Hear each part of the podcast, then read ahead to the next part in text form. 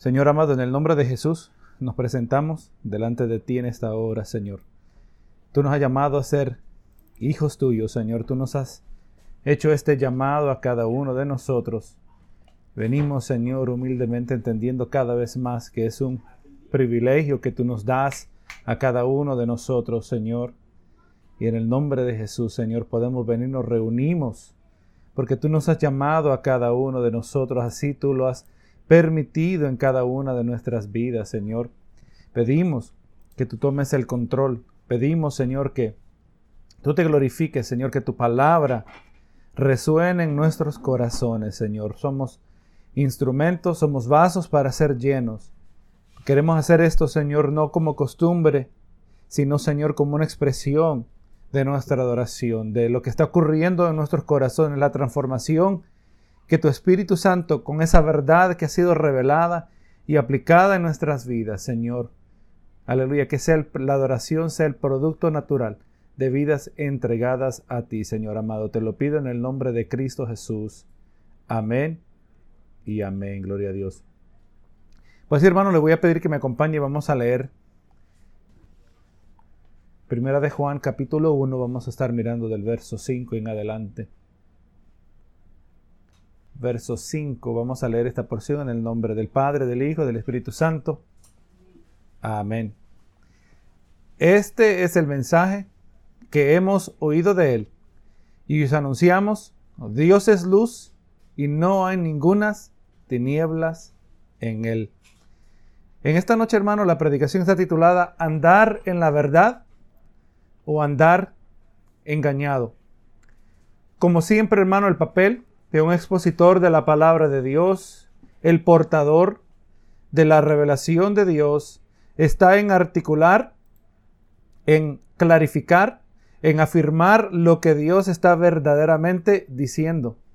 Siempre aquellos que tratan de vivir pretendiendo que pueden participar de ambos lados, que siendo hijos de Dios, todavía pueden ser partícipes del mundo, Jesús nos dijo que nosotros no somos de este mundo. Juan 15, 19 dice, si fuerais del mundo, el mundo amaría lo suyo. Pero porque no sois del mundo, antes yo os elegí del mundo, por eso el mundo os aborrece. Existe, existe hermano, un antagonismo natural. Existe una enemistad que se deriva automáticamente de la distinción entre los que son del mundo y los que no son.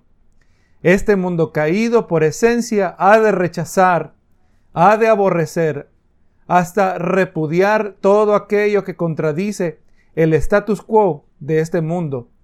Cristo fue aborrecido y por lo tanto, todo aquel que esté en Cristo y Cristo en él será aborrecido. En el mismo capítulo, Juan 15, 18 dice, si el mundo se aborrece, sabed que a mí Sabed que a mí me ha aborrecido antes que a vosotros, ¿verdad? Nosotros no somos diferentes que nuestro maestro. Y si ese fue el trato con el maestro, ¿cómo va a ser con los hijos de Dios? Versos como estos, pues, establecen que existe una clara distinción entre el que es y el que no es de Dios. Esta dicotomía, esta dualidad entre lo de Dios y lo del mundo es una que no es posible en la vida del creyente. No es posible lo que muchos pretenden que pueden participar de las cosas de Dios y participar de las cosas del mundo. Gente que piensa que pueden ser lo suficiente o hacer lo mínimo y todavía ser cristiano. Personas que dicen cuánto puedo pecar y todavía ser un hijo de Dios. Esa dualidad, esa doble existencia no es posible. O somos de Dios o somos del mundo. O somos de la luz o somos de las tinieblas. Y es exactamente el tema que Juan ha de exponer en la sección, en esta sección de su epístola. Dice, ¿verdad? Y el verso que leímos, este es el mensaje que hemos oído de él. Y os anunciamos, Dios es luz y no hay tinieblas en él. El mensaje, este es el mensaje, hermano. Juan habla del mensaje que ha oído. El mensaje, ese es el mensaje que anuncia. Es interesante notar que el Dios Todopoderoso, el Dios que es espíritu, el Dios que es perfecto y puro, tiene algo que comunicar a nosotros. Este Dios que está distinto a su creación, por cuanto también es eterno, nos sorprende que también es un Dios personal. Este eterno ser espiritual no es tan solo personal, pero comunicativo. Y Dios se comunica con nosotros de manera que nosotros podemos entender. Juan entendió el mensaje de Dios y ahora comunica este mensaje. Qué tremendo hermano esta noción de un Dios que de muchas maneras nosotros no lo podemos comprender en su eternidad, su omnipotencia, su omnipresencia. La palabra claramente nos dice que más altos son sus caminos que nuestros caminos, más altos sus pensamientos que nuestros pensamientos, y que Dios nos dé a nosotros la importancia a tal grado que quiere brindarnos un mensaje, que este Dios tan importante, gloria a Dios, tiene algo que comunicar a cada uno de nosotros, hermano. Eso es algo que debemos notar. Dios es personal y también comunicativo, y es a eso que se refiere Juan, que el mensaje que él recibió es el mensaje que Él ahora nos comunica. ¿Y cuál es el mensaje que Él recibió de Dios en este caso en particular? El mensaje que recibió es que Dios es luz. Juan nos comunica lo que él ha entendido. Nos comunica que él ha entendido que la naturaleza de Dios es luz. La luz ilumina, aclara, expone. La luz revela y hace visible. Y que la luz, como nosotros la hemos conocido, representa el carácter de Dios. Y dice que Dios es luz y no hay tinieblas en él por el otro lado. Las tinieblas se refieren a lo oscuro, lo oculto, lo escondido. La luz es algo bueno, las tinieblas es algo malo. Y Dios, hermano, en Dios no existe nada de maldad. Dios nunca ha mentido, Dios nunca ha engañado, nunca ha sido injusto, nunca ha hecho algo indebido. Dios es incapaz de maldad. Y desde aquel entonces, hermano, miramos el apóstol Juan. En su carta desde aquel entonces nos presenta una defensa en contra del concepto que se ha modernizado, se ha hecho parte de la cultura eh, a lo largo de la cultura en general, el concepto oriental del yin y el yang, un círculo que aparece dividido en forma de dos gotas, una, gota negra, una gota blanca. El yin yang representa la, la supuesta necesaria dualidad entre el bien y el mal, que el mal necesita el bien y el bien necesita el mal. Por lo general se le pregunta a la gente, ¿verdad? Y estamos entrenados muchas veces en esto. Le preguntamos, ¿cuál es el opuesto del bien? Y la gente automáticamente dice, el mal. Y dice en el yin yang que dentro de todo bien hay algo de mal porque hay un puntito negro dentro de la gota blanca. Y dentro de todo mal hay algo de bien. Y así también dentro de la gota negra hay una punta, una gota blanca, un puntito blanco.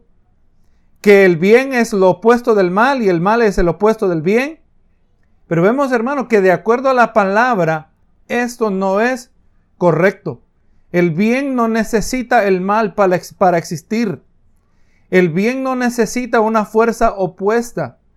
Bendito Jesús, nos dice las palabras que así como las tinieblas son la ausencia de la luz, la maldad es también la ausencia del bien. La maldad no es lo opuesto del bien. La maldad es la ausencia del bien. Y así como la luz no necesita la oscuridad para existir, así también el bien no necesita la maldad para existir. Así que Dios ha sido eterno y Dios ha sido eternamente bueno y Dios nunca jamás necesitó que existiese la maldad, sino que la maldad es el producto eh, inicialmente de cuando el diablo ejercitó su voluntad y eliminó el bien que había en él, sacó el bien y resultó en la maldad. Y por eso nos dice la palabra que Dios es luz y no hay ninguna tiniebla en él, no hay ninguna tiniebla en Dios. Lo que es cierto de Dios, le digo, es también tiene que ser cierto acerca de nosotros. Bendito sea el nombre del Señor. Hermano, la luz y las tinieblas son mutuamente exclusivas. No, eso quiere decir que no pueden coexistir, que no pueden existir juntas, el bien y el mal, no pueden existir dentro de Dios y tampoco pueden existir dentro de un hijo de Dios. Y cuando hablamos de las tinieblas, estamos hablando en el sentido de la dirección de la vida del individuo. Si la vida se dirige de una manera que muestra luz, esa vida al mismo tiempo no puede reflejar tinieblas, por cuanto Dios es luz y no hay tinieblas en él, así también como la palabra establece que nosotros somos hijos de luz. Aleluya, en nosotros no puede haber la práctica de tinieblas, no podemos andar en las tinieblas, porque eso es lo que Dios refleja. Y miramos, hermano, que hay cualidades de Dios que son comunicativas, como su santidad, ¿verdad que sí? La palabra dice, sé santo porque yo soy santo, ¿verdad? Y, la palabra de ahí encima nos agrega a nosotros la cualidad y dice, vosotros sois la luz del mundo. Así que aquel que es la luz del mundo no puede reflejar las tinieblas, no puede andar en oscuridad, no puede vivir una vida en lo oculto, no puede vivir una vida en lo escondido, viviendo un estilo de vida secreto, un estilo de vida prohibido. Si hay luz, hay transparencia. Si hay luz, eh, hay claridad. La vida que anda en luz, como definimos inicialmente, está visible, está expuesta. La, la palabra nos dice que nosotros somos como cartas leídas, ¿verdad? El estilo de vida del creyente no está para ser ocultado por cuanto somos la luz del mundo, bendito Jesús. Y es a esto que el apóstol Juan se refiere. Si en Dios no hay tinieblas, si Dios es luz, no hay tinieblas en Él. Y ahora lo conecta a nosotros, el verso 6. Si decimos que tenemos comunión con Él y andamos en tinieblas, mentimos y no practicamos la verdad. Si decimos, o sea, todo creyente, hermano, tiene que poder decir que tiene comunión con Él. Todo creyente, que aquel que se ha arrepentido, aquel que ha venido a los pies de Cristo, estaba escuchando esta tarde a alguien que estaba trayendo un mini pensamiento y estaba hablando de que debemos orar para que se manifieste el poder del Espíritu Santo en la vida de las personas. Gloria a Jesús. Y, pero para mí estaba ausente una parte principal del Evangelio. No estamos más interesados en que la gente reciba sanidades. Estamos interesados en que la gente venga al arrepentimiento. Tiene que haber arrepentimiento. Si va a haber poder del Espíritu Santo, tiene que haber primero arrepentimiento. Y hay gente que posiblemente reciben milagros, reciben prodigios en sus vidas, gloria a Dios, pero nunca llegan al arrepentimiento. ¿De qué le sirve? No dice la palabra de qué le sirve al hombre ganar todo el mundo, ¿verdad? Y al final perder su alma. Si decimos que tenemos comunión, todo creyente tiene que poder decir que tiene comunión con Él. Cuando hablamos de comunión, refiriéndonos a la naturaleza íntima de nuestra relación con Él. Tener comunión con Él es tener eh, acceso personal. Tener comunión con Él es, es saber que cuando oramos nos conectamos con Dios. Tener comunión con Él es cuando el Espíritu Santo ilumina su palabra en nuestras vidas, abre nuestros ojos, aclara nuestra manera de pensar, porque la palabra dice que si vamos a ser transformados, tenemos que ser primero renovados en nuestra manera de pensar. Comunión, si decimos que tenemos comunión con Él. Comunión, hermano, se refiere al que el ser humano y Dios tienen algo o mucho en común. Eso es lo que es ser como tener comunión. Tener algo en común. ¿Qué tiene un hijo de Dios en común? con Dios mismo, en este caso en particular. Lo que nosotros pensamos, lo que nosotros percibimos acerca del pecado y cómo miramos la luz y las tinieblas, esa es una base principal de nuestra comunión con Él. Si vamos a tener algo en común con Dios, es porque pensamos acerca del pecado de la misma manera que Dios piensa acerca del pecado. Si nosotros vamos a tener comunión con Él, es porque tenemos en común la manera que nosotros pensamos acerca de la santidad y cómo Dios piensa acerca de la santidad. Pero si decimos que tenemos comunión con Él y andamos en tinieblas, hermanos, andar en tinieblas, aquí en Primera de Juan 1.6, dice andar en tinieblas, hermanos, se refiere a la conducta de nuestra vida. Andar o vivir en tinieblas se refiere a la prioridad de nuestra existencia. Andar en tinieblas es vivir en tinieblas, vivir un estilo de vida que es caracterizado por lo secreto, que es caracterizado por una conducta que es oculta, una existencia enfocada en el pecado. Cuando hay tinieblas no puede haber comunión, hermano. Cuando hay pecado, y vamos a hablar un poquito más adelante, porque pecado, todos pecamos, ¿verdad que sí? Ninguno de nosotros somos perfectos. Hay muchos que malinterpretan. Y yo me acuerdo que mucho tiempo yo aprendí y le digo a los hermanos, usted hermano, si usted es un hijo de Dios, usted tiene que decir que usted es santo. Usted tiene que poder decir que es santo, pero la gente muchas veces piensa que ser santo significa ser perfecto. No, hermano, no es el caso. El creyente peca. El creyente comete errores. En el libro de Gálatas, donde vemos que aún un apóstol uno que tiene el respaldo de Dios, que Dios lo usa en sanidad. Que tiene el respaldo de Dios, que ha sido llamado por Dios. Ni aún un apóstol está arriba de ser reprendido. Y Pablo tuvo que reprender a Pedro, ¿verdad que sí? Aún el mismo Pedro, hermano, se le acusó. Y él recibió, hermano, esta, esta reprensión. Pablo, Pedro estaba actuando en hipocresía, hermano. Nosotros nuestra actitud hacia el pecado. Si es que va a haber comunión, tenemos que tenerla en común con Dios, que Dios aborrece el pecado.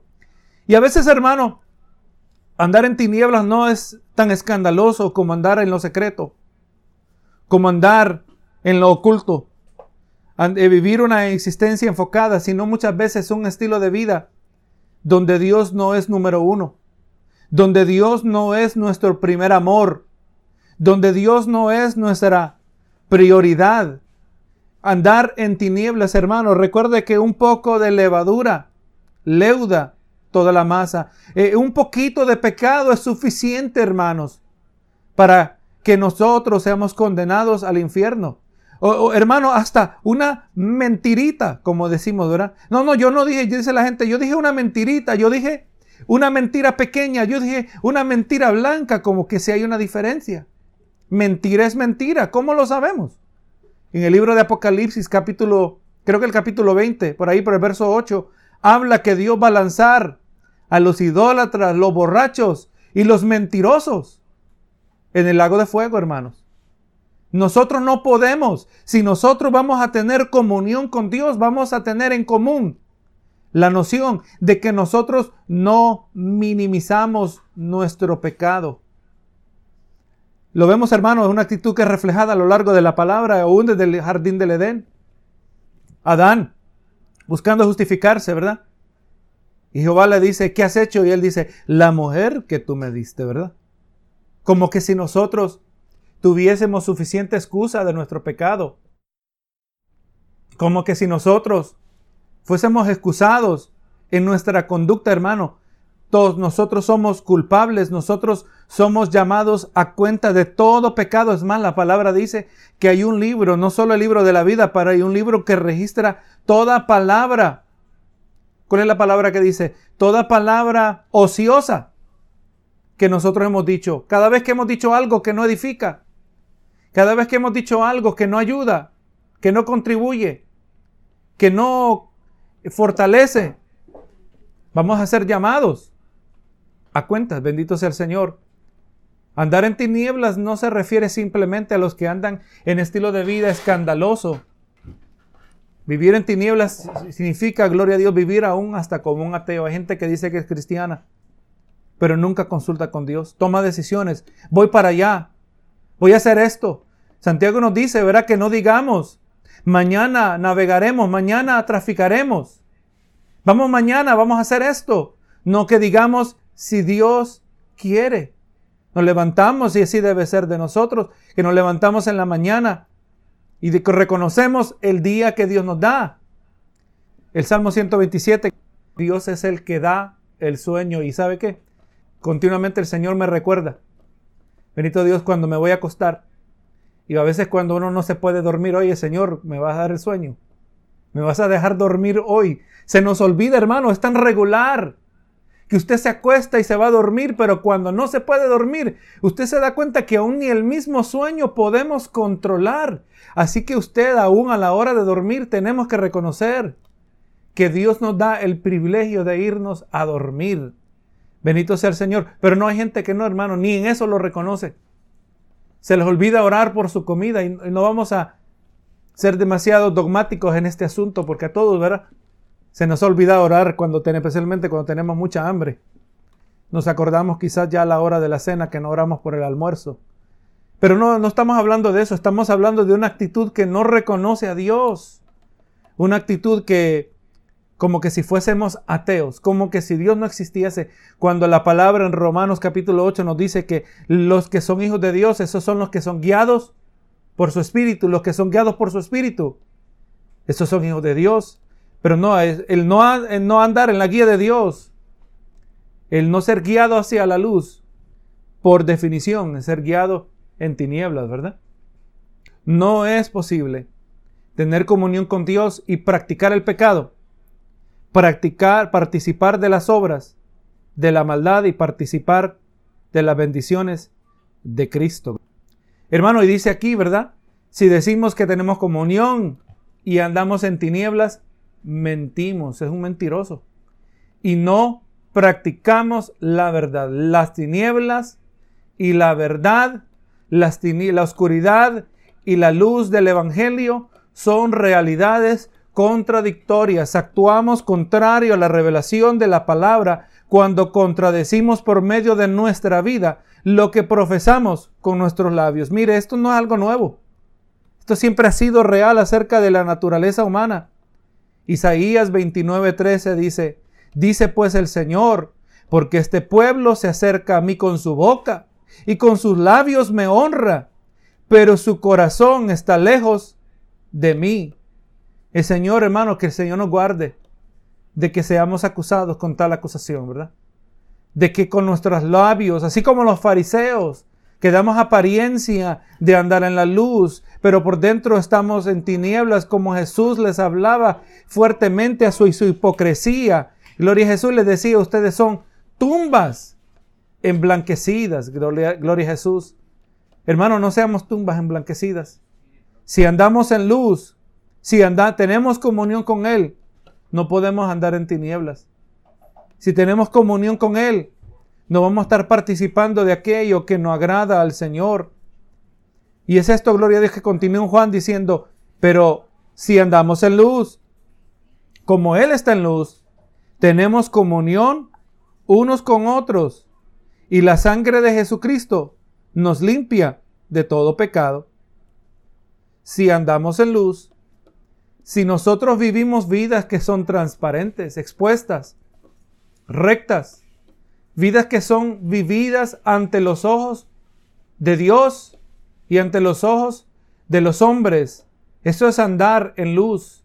Hermano, espero que usted entienda, usted se sienta de esta manera, que, que, el detalle más importante de saber acerca de nosotros es que somos hijos de Dios.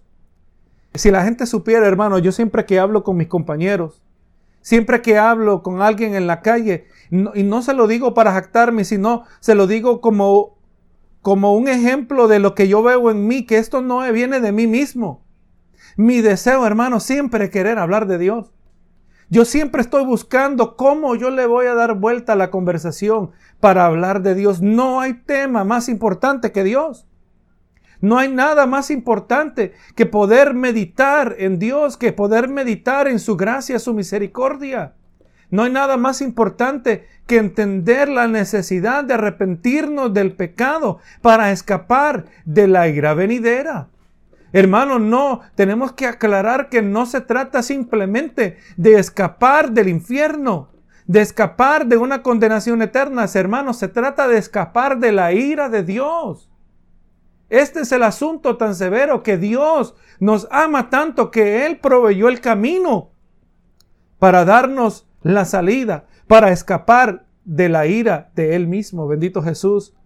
Si andamos en luz, tenemos que vivir vidas que en todos sus aspectos reflejan la luz de Dios, que no reflejen tinieblas. Y el resultado natural es que si andamos en luz como Él está en luz, no nuestra propia versión de luz, no nuestra propia versión de rectitud, no como una que es el producto de religiosidad, sino una que es el producto de la verdad que ha sido revelada en su palabra. Dice, tenemos comunión unos con otros. Tenemos comunión, vamos a tener algo en común unos con otros. Hermano, eso debe ser cuando venimos a la casa de Dios. Usted mira a su alrededor y dice, estos son mis hermanos. Aquí está mi hermano. Aquí está mi hermana en Cristo. Aquí está un hijo de luz. Aquí está una hija de luz y por cuanto yo soy un hijo de luz, yo me identifico con este cuerpo de Cristo en esta iglesia local y siento comunión. Qué lindo cuando se agrega un nuevo hermano a la congregación. Qué lindo cuando visita un nuevo hermano a la iglesia e inmediatamente siente el Espíritu Santo que tenemos todos en común. Porque si andamos en luz no importa nuestra nacionalidad. Es más, no importa ni el lenguaje, hermano. Porque el Espíritu da testimonio a nuestro Espíritu de que somos hijos de Dios. Cuando nosotros andamos en luz, no hay que luchar, no hay que batallar. Naturalmente vamos a tener comunión unos con otros. El resultado, ¿verdad? Es esa comunión. Pero cuando nosotros andamos peleando, cuando hace falta la comunión, lo, si lo que hay en vez de, de luz, va a haber división, va a haber tinieblas. Santiago capítulo 4, verso 1 dice, ¿de dónde vienen las guerras y los pleitos entre vosotros? ¿No es de vuestras pasiones las cuales combaten en vuestros miembros? Las pasiones que combaten en vuestros miembros. Hermanos, si hay, si andamos en la luz y estamos rodeados de aquellos que andan en la luz, no vamos a, vamos a andar en comunión unos con otros. Pero si lo que hay, hermano, es indiferencia, pero si lo que hay es desinterés, bendito Jesús, ¿qué dice eso acerca de nosotros? ¿Qué dice eso quizás acerca de la congregación? O yo no ando en luz, o la congregación no anda en luz, o ninguno anda en luz. Pero si andamos todos en la luz de Cristo, tenemos que tener comunión los unos por los otros. Así, hermano, qué bueno cuando vienen estos momentos de necesidad. Momentos donde estamos, tenemos mucho en común en, este, en esta situación o cuando nos viene un huracán. Qué bueno, hermano, cuando vienen estos momentos de necesidad y el hermano se acuerda del otro hermano asegurándose que todos estén bien. Que el hermano se asegure, mira, estamos haciendo preparativos para lo que viene. Quiero asegurarme que mis hermanos estén bien también. Eso dice mucho acerca de nosotros, hermanos. Cuando nosotros tenemos algo en común, cuando tenemos la luz y vemos, hermanos, que cuando hay luz, cuando hay comunión, la sangre de Jesucristo nos limpia de todo pecado. Benito Jesús. Hermano, cuando no hay comunión, cuando no hay luz, la, sangre de Cristo se vuelve inefectiva en nuestras vidas. El pecado no se puede eliminar.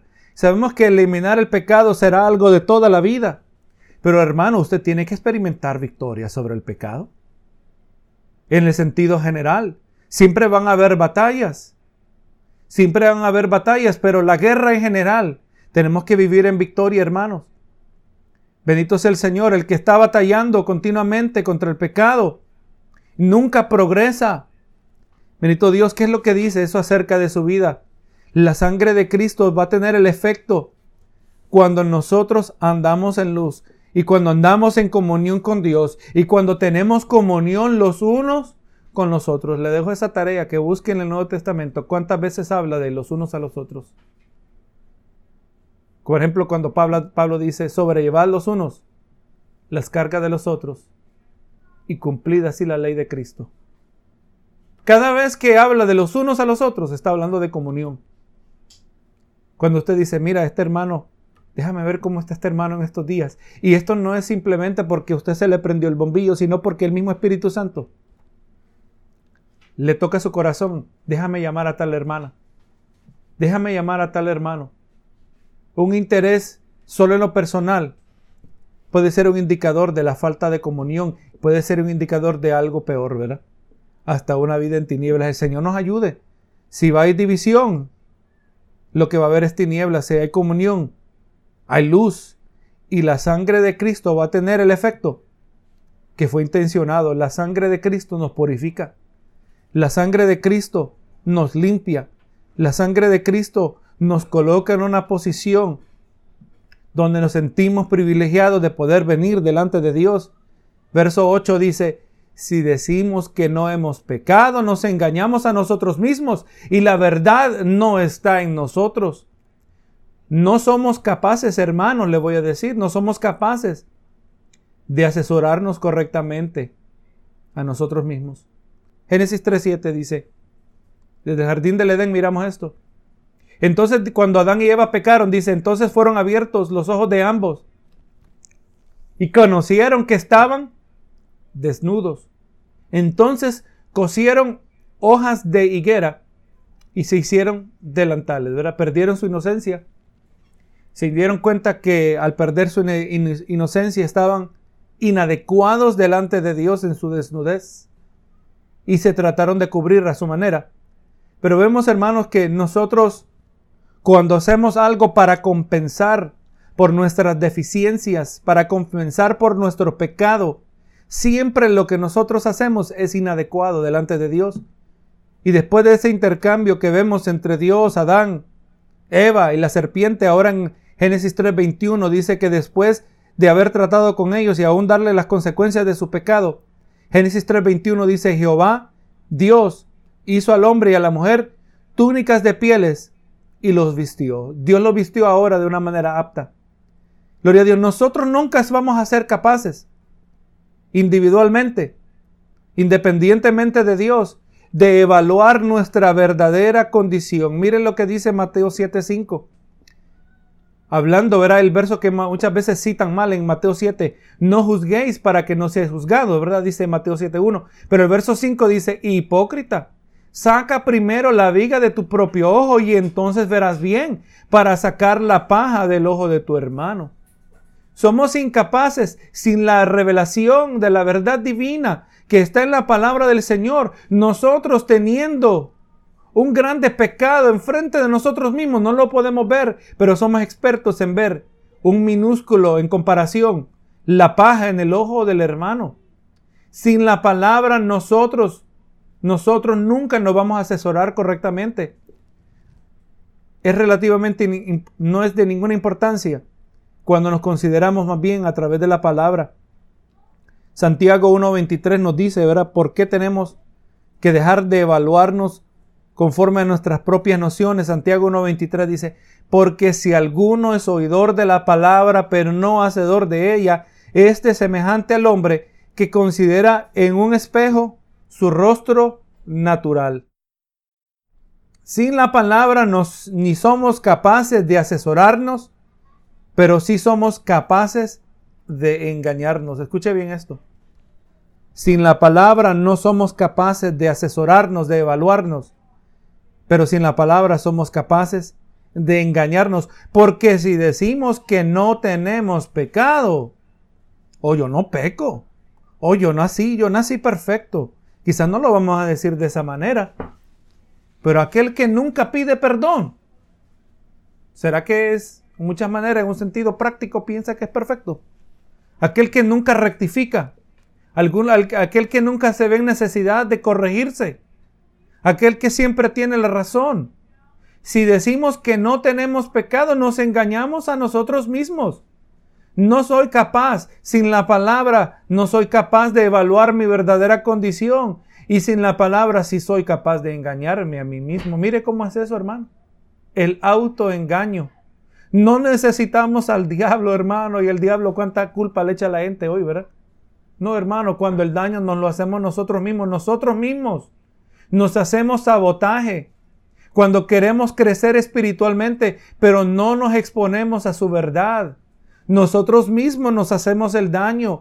Cuando queremos ver que Dios se glorifique en nuestras vidas y a través de nuestras vidas, y cuando no le damos prioridad a las cosas espirituales que Dios tiene que competir con tantas cosas. Hoy, oiga hermano, en estos días que los teléfonos inteligentes, antes Dios solo competía quizás con la televisión. Ahora Dios compite con Netflix, compite con Facebook, compite con Instagram, con las redes sociales. ¿Cuántas cosas, hermano, Dios compite? Y lamentablemente nunca le damos prioridad en nuestra vida. Siempre hay tiempo para estas cosas, pero no hay tiempo para la palabra. Para muchos, ¿verdad? Esto refleja la, vida de muchos. Espero que yo no esté hablando de usted, hermano. Yo espero que yo pueda decir que usted da prioridad a la palabra de Dios en su vida.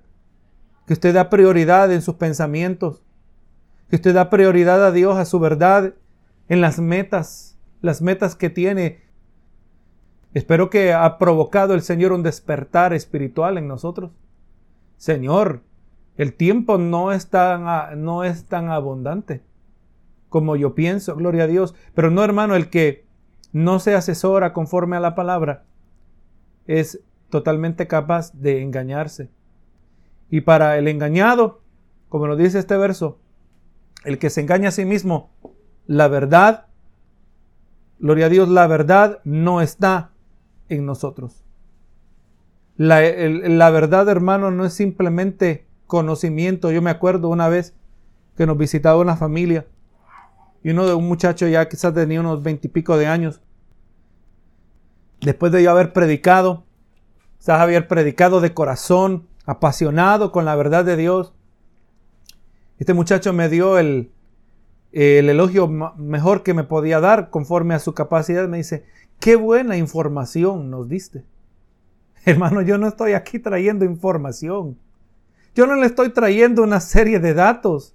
Yo estoy haciendo conforme a, mi capacidad y, y, a pesar de mis limitaciones, yo estoy queriendo traer palabra de Dios, quiero traer la voz de Dios a sus vidas. Y siempre les recuerdo las palabras de, del, del predicador Paul Washer, que este hombre con una solemne reverencia se dirigía a su audiencia y le decía con un peso en su corazón que se podía percibir y le decía, si ustedes quiero que entiendan que si yo interpreto las palabras escritas en este libro, las interpreto correctamente, es como que si ustedes escucharan la misma voz de Dios.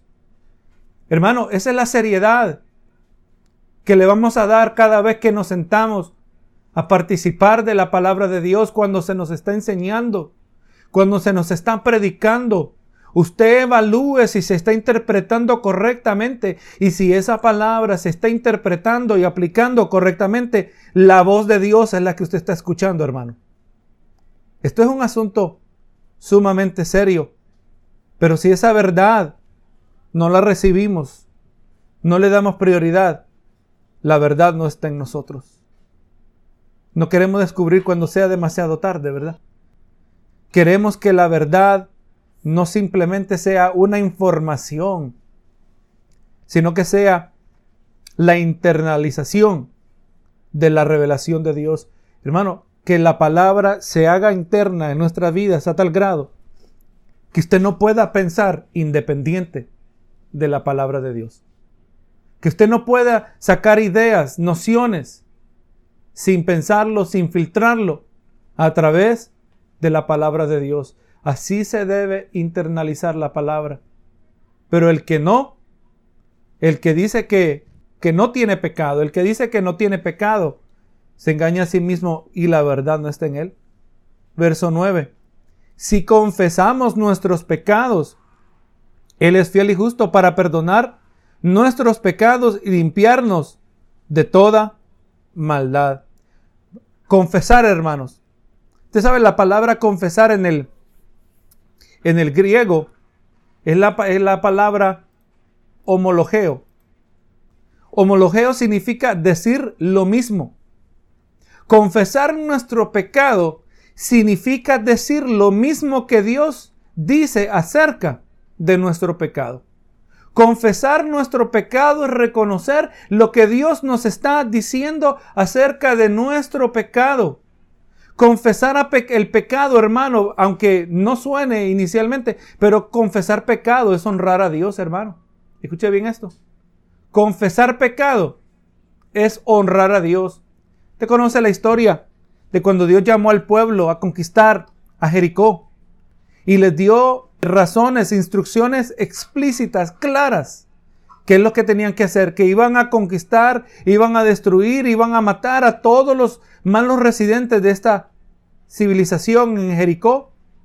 Y se les dijeron que no tomaran nada, que no tomaran nada de aquello que era anatema, de aquello que era maldito.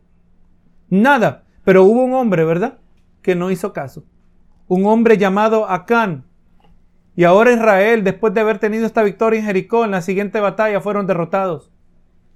Y cuando Josué, quebrantado delante de Dios, le pregunta, Señor, ¿qué ha pasado? Dios le dijo, hay pecado en el campamento. Había uno que había pecado, había uno con su familia. Pero mire esto, hermano, y esto va con la idea de que confesar nuestro pecado es honrar a Dios. Confesar nuestro pecado es reconocer y ponernos de acuerdo acerca del el pecado, que Dios, que decimos lo mismo que Dios está diciendo acerca de nuestro pecado. Josué 7:19. Ahora Josué, eh, eh, por medio de la revelación que Dios trajo, Dios le mostró que era Acán y su familia, y ahora en el Josué 7:19 le dice, entonces Josué dijo a Acán, hijo mío, da gloria a Jehová, el Dios de Israel, y dale alabanza. Declárame ahora lo que has hecho y no me lo encubras. Hermano, aquí está un aspecto de la adoración que nosotros quizás muchas veces ignoramos. Como parte de traer gloria a Dios, de traer alabanza a Dios, de nuestra adoración, grande parte de este servicio es confesar nuestro pecado. Decir, Señor, yo reconozco que tú tienes la razón, esto es malo y esto es malo delante de ti. Y aquí nos dice, si confesamos nuestros pecados. Hermano, confesar nuestros pecados es andar en la luz. El que confiesa pecado anda en la luz de Cristo. El que excusa su pecado anda en tinieblas. Yo espero que estamos de acuerdo, ¿verdad? Esperamos, espero que usted dice, esto está sumamente claro. El que confiesa su pecado anda en la luz. El que excusa su pecado anda en tinieblas. La palabra también nos presenta individuos, ¿verdad? Que se excusaban. El famoso rey Saúl. Y Saúl, hermano, siendo un hombre que Dios lo pudo haber afirmado en su reino, siempre que cometió pecado, tenía una excusa delante del profeta de Dios. Ahora al otro lado miramos un hombre que cometió grandes pecados, el sucesor de Saúl, de Saúl. Grandes pecados cometió David. Fue culpable de adulterio. Fue culpable de asesinato, hermano. ¿Cómo se sintiera la conciencia de, usted y de, y de cada uno de nosotros si fuéramos culpables de asesinato? Si fuéramos culpables de adulterio. Y David, hermano, la palabra nos dice que David, en medio de todos sus defectos, en medio de todos sus pecados, él se supo arrepentir.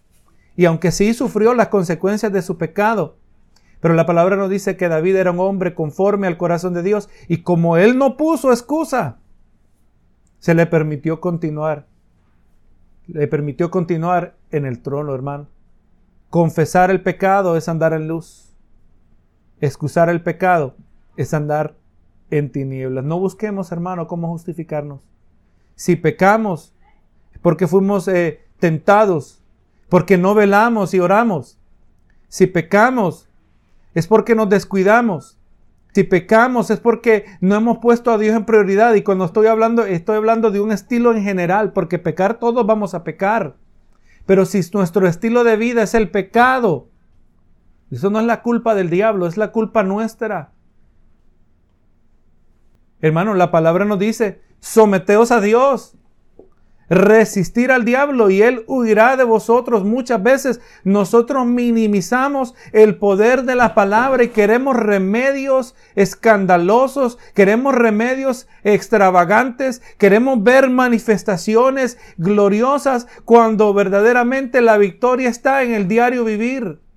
La victoria sobre el pecado, la liberación la experimentamos cuando somos expuestos al poder transformador de la palabra del Señor. Y sin la palabra del Señor nosotros seremos incapaces de confesar nuestro pecado, seremos incapaces de decir lo mismo que Dios dice acerca del pecado. Pero si confesamos nuestros pecados, Él es fiel y justo para perdonarnos. Mire qué tremendo es esto. Él es fiel y justo y nos limpia de toda maldad. La práctica de la confesión del pecado es evidencia de la operación de la luz de Dios y no las tinieblas. Solo Dios, hermanos, solo Dios puede producir en nosotros la habilidad de reconocer nuestra propia pecaminosidad, nuestro propio pecado. Solo Dios nos puede convencer a nosotros de pecado. Mire lo que dice Juan 6:44. Ninguno puede venir a mí si el Padre que me envió no le trajere. Hermano, ¿quiere que el Padre lo traiga? ¿Quiere que el Padre lo traiga a la luz? Tiene que recibir esa palabra de Dios. Tenemos que recibirla, hermanos sin el poder de Dios a través de su palabra, sin el Espíritu de Dios obrando a través de la revelación que ha sido preservada para nosotros, nosotros no podemos venir al Padre. Y venimos al Padre por medio de su palabra.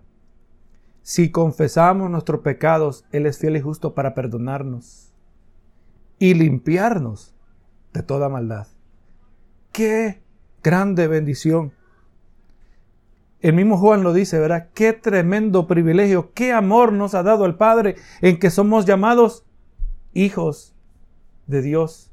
Un hijo de Dios es uno que ha sido perdonado. Si confesamos, Él perdona. Si Él perdona, Él nos limpia de los efectos de la maldad. El verso 10. Si decimos que no hemos pecado, le hacemos a Él mentiroso y su palabra no está en nosotros. Si vamos a genuinamente confesar nuestro pecado, tenemos que reconocer que todos pecamos. Vamos a reconocer que hay más probabilidad de nosotros convertirnos en tumbas emblanquecidas. Porque aunque estemos rodeados de una vida de grande moralidad, yo no le robo a nadie, yo no hablo mal de nadie, me conduzco de una vida bastante recta, pero yo digo que no he pecado. No, no, en mí no hay pecado. Yo he aprendido a portarme bien. No, hermano. Dice aquí que le hacemos al mentiroso. Todos pecamos, hermanos. Todos. Los apóstoles pecaron. Pedro fue capaz de grande hipocresía. Tal hipocresía de Pedro que hasta se llevó arrastrado a otros hermanos que cometieron la misma hipocresía como lo hizo Bernabé y otros hermanos judíos ahí en Antioquía. La, hipocresía de Pedro arrastró a otros hermanos. Si decimos que no hemos pecado, le hacemos al mentiroso. Oh, hermanos, si los apóstoles pecaron siendo apóstoles, ¿qué se va a decir de nosotros? Y su palabra no está en nosotros. Para que la palabra esté en nosotros, tenemos que reconocer que todos hemos pecado. Conforme a Romanos dice, por cuanto todos pecaron y están destituidos de la gloria de Dios. Y por lo tanto, hermanos, cuando nosotros oramos, comenzamos con diciendo, Señor, qué grande privilegio tú me das. Que es para que tú me elimines solo en el momento que me presento. Recuerda, hermano, la reacción de Isaías cuando vio esa, esa revelación que dice que vio uno que estaba sentado en un trono alto y sublime. Cuando miró esos seres vivientes que enfáticamente elevaban y así repetían tres veces. Esa repetición de tres veces se refiere a, elevar algo a su más alto nivel y decían, santo, santo, santo, y que el lugar temblaba. Y que Isaías cuando miró esta visión decía, ay de mí, que soy un hombre de labios inmundos y habito en un medio de un pueblo de labios inmundos. Eh, profeta Isaías, el grande profeta de Dios, recibió claridad acerca de su pecado, hermanos. Si su palabra va a estar en nosotros, nosotros vamos a estar conscientes de que pecamos contra Dios. Todos los días pecamos. Y como pecamos todos los días, todos los días confesamos nuestros pecados. Y si confesamos nuestros pecados, nosotros andamos en luz. Si excusamos nuestros pecados, andamos en tinieblas. Y si excusamos nuestros pecados, a Él le hacemos mentirosos. Pero no, hermano, cuando su palabra está en nosotros, nosotros sabemos que cada vez que usted respira, ¿cuántas veces he respirado desde que comenzó el día? ¿Cuántos alientos de respiración gratis, verdad? Usted no tuvo que pagar. Dios provee abundantemente el oxígeno. Damos gracias por toda esa planta, toda esa vegetación verde que Dios se asegura que haya, ¿verdad? Para que podamos respirar. Gracias a Dios que todavía no han figurado cómo cobrarnos por el oxígeno. Pero hermano, esa es la gracia de Dios. Cada aliento de vida que usted está vivo. Y además le voy a decir que el hecho que el cuerpo respire no quiere decir que estamos vivos. Hay gente que artificialmente están siendo sustentados. Esa no es vida. El que da el aliento de vida es Dios. Y cada instante, cada segundo es una expresión de la gracia y de la misericordia de Dios y que nada nosotros podemos exigir de parte de Él. Así que nosotros, hermanos, o vamos a andar en la verdad o vamos a andar engañados. Y así, hermano, pues Dios me le bendiga. Vamos a hacer una oración por esta palabra. Señor, Grande privilegio tú nos das. Qué lindo, Señor, cuando tú respaldas la palabra que tú nos brindas, Señor. Señor, tú has hablado a mi vida primero. Y si has hablado mi vida, yo también comprendo que has hablado a cada uno de mis hermanos. Señor, no te queremos hacer mentirosos. Queremos andar en tu luz y lo que nos caracteriza de andar en luz no es andar en perfección, sino que sabemos reconocer y confesar y arrepentirnos de nuestro pecado, Señor. Y así espero que tu Espíritu nos redarguya a cada uno de nosotros, Señor, que tú nos has dado, tú nos has dado la palabra que necesitamos en este mismo momento, Señor. Gracias por cada uno de mis hermanos y todo aquel que ha de escuchar esta palabra, que sea de edificación para su vida, en el nombre de Cristo Jesús. Amén y amén. Gloria a Dios.